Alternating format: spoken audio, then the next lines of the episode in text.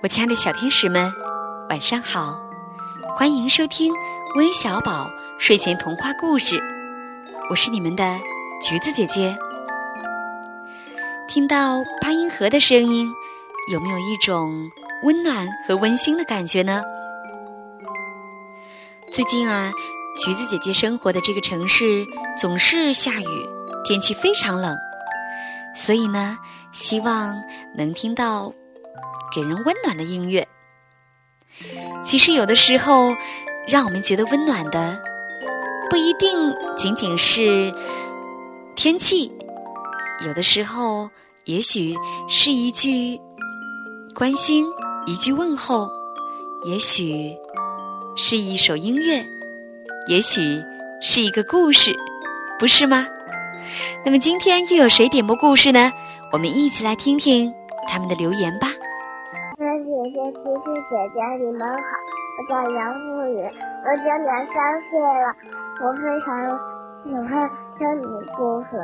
珊珊姐姐、琪琪姐姐，你们好，我我叫王晨阳，今年六岁了，我想点播一个刺猬汉斯的故事，谢谢。好的，今天的故事点播是杨富宇和王晨阳两位小朋友。那今天呀，橘子姐姐就把这个刺猬汉斯的故事送给你们，让我们一起来听听吧。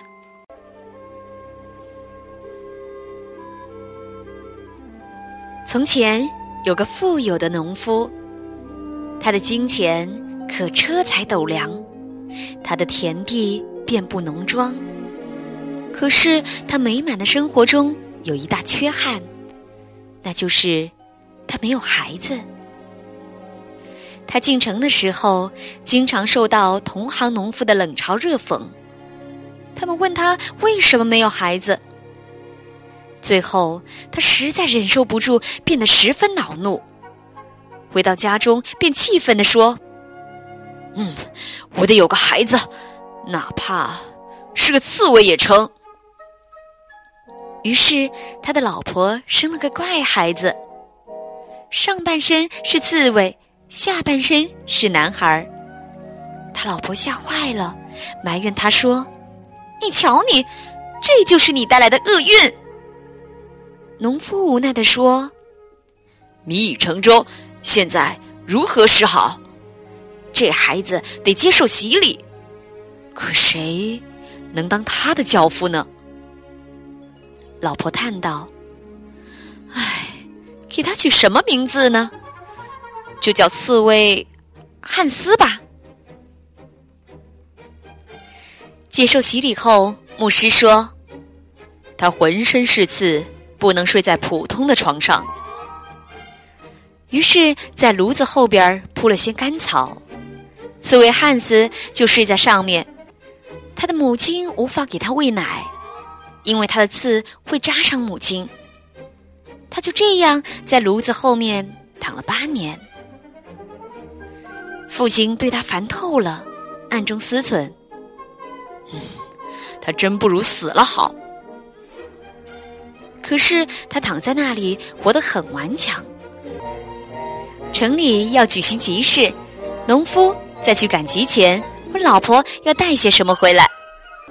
家里缺些肉和几个白面包，他说。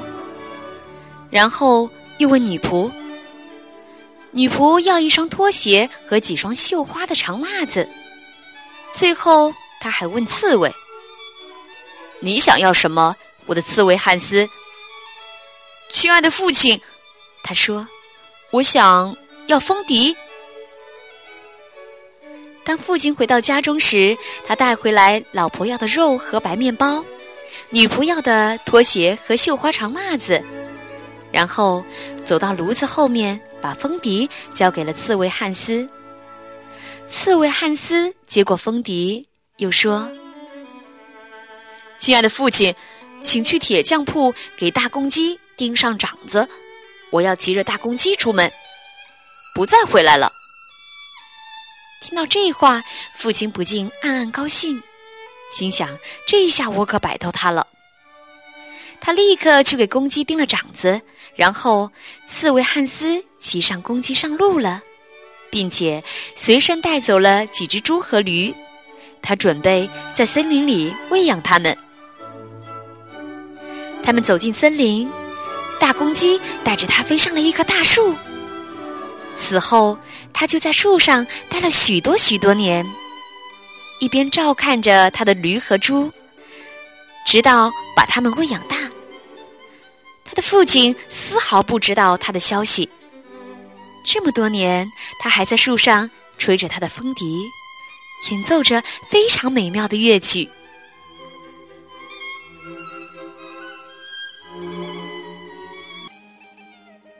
一次。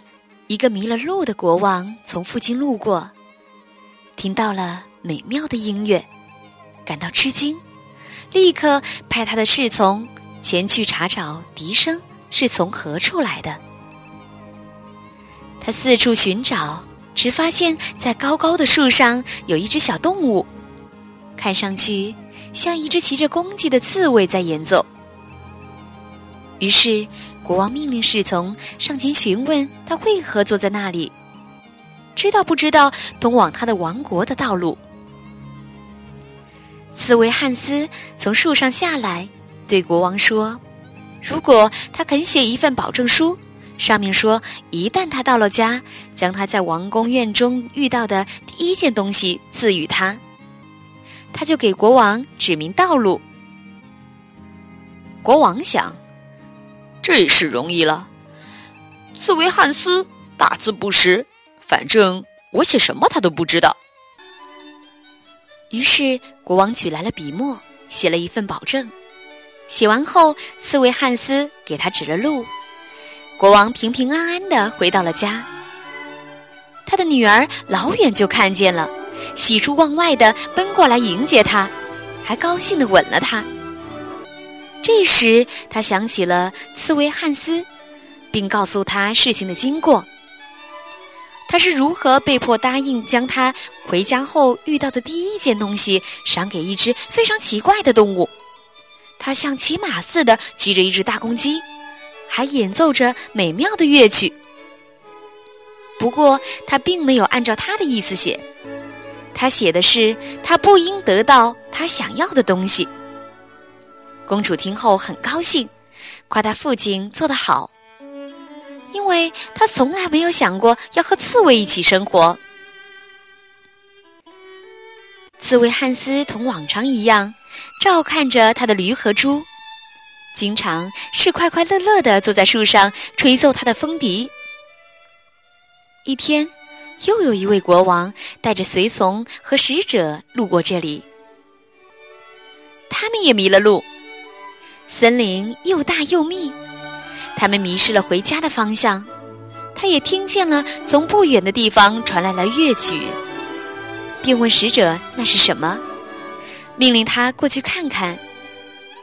使者走到树下，看见树顶上有只公鸡，刺猬汉斯骑在公鸡的背上。使者问他在干什么？我在放我的驴和我的猪。你想做什么？使者说：“他们迷路了，无法回到自己的王国。问他能不能为他们指路。”刺猬汉斯和公鸡从树上下来，对年迈的国王说：“如果国王愿意将他在王宫前面遇到的第一件东西赐给他，他就会告诉他路怎么走。”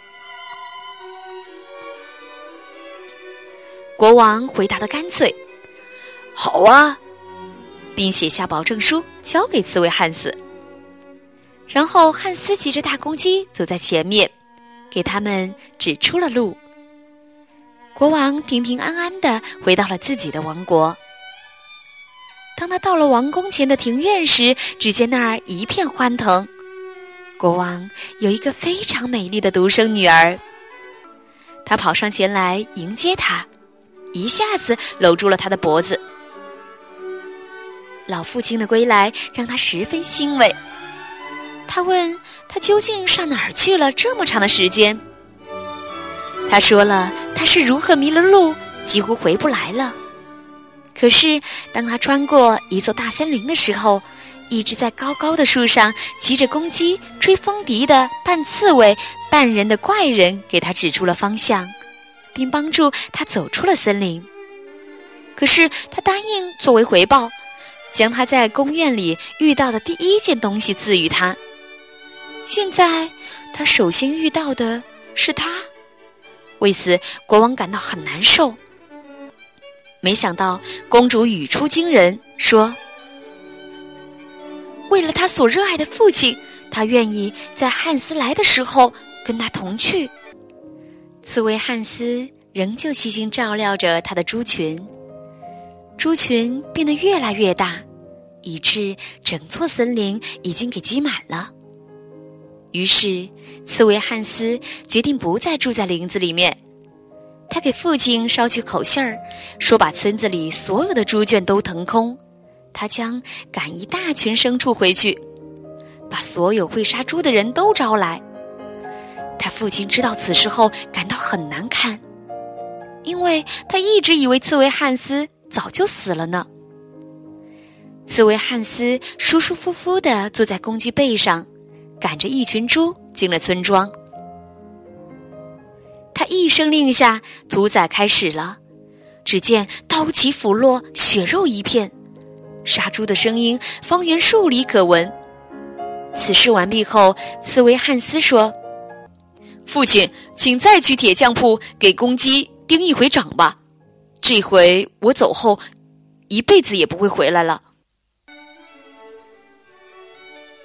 刺猬汉斯骑着公鸡到了第一个王国，那里的国王下令，只要看到骑着公鸡、手持风笛的人。大家要一起举起弓箭，拿起刀枪，把他阻挡在王宫外面。所以，当刺猬汉斯到了城门前的时候，他们全部举起枪矛向他冲来。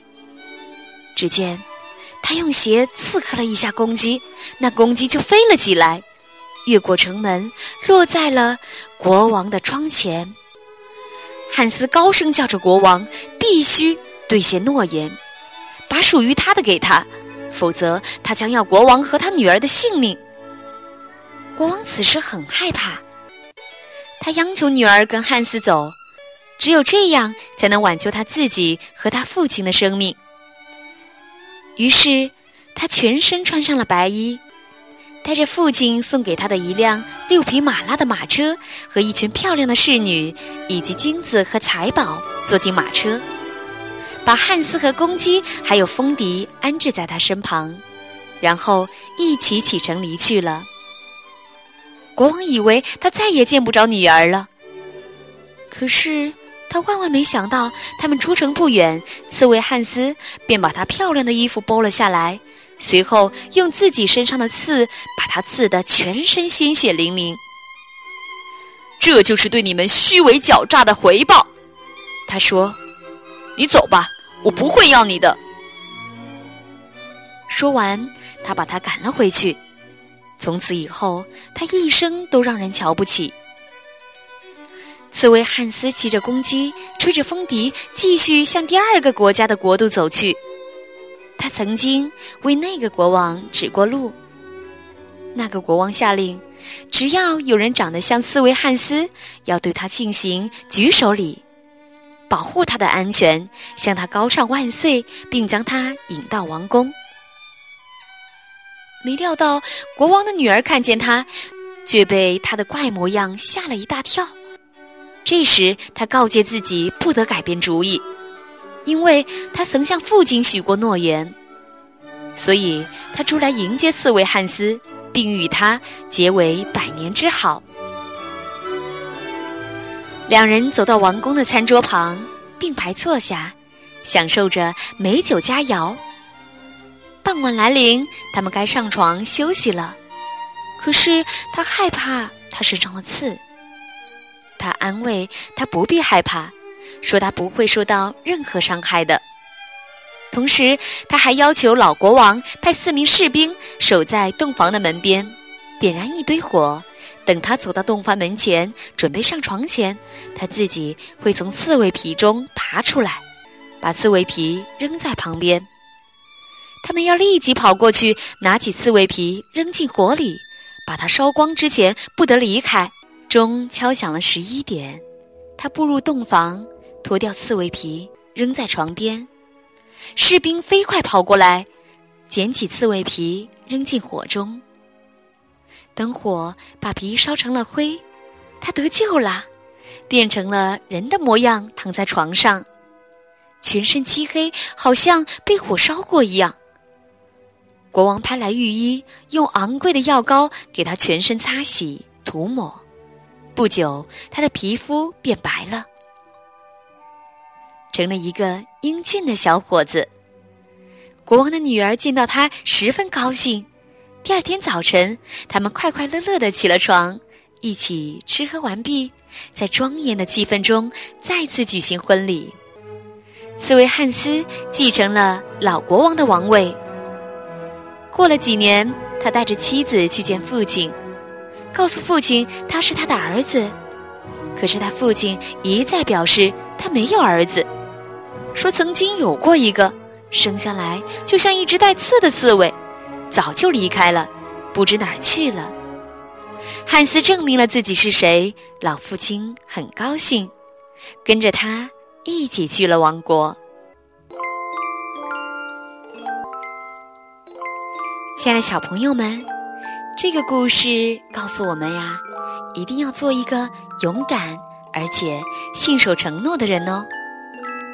好了，今天的故事就到这里了，我们明晚再见吧，晚安。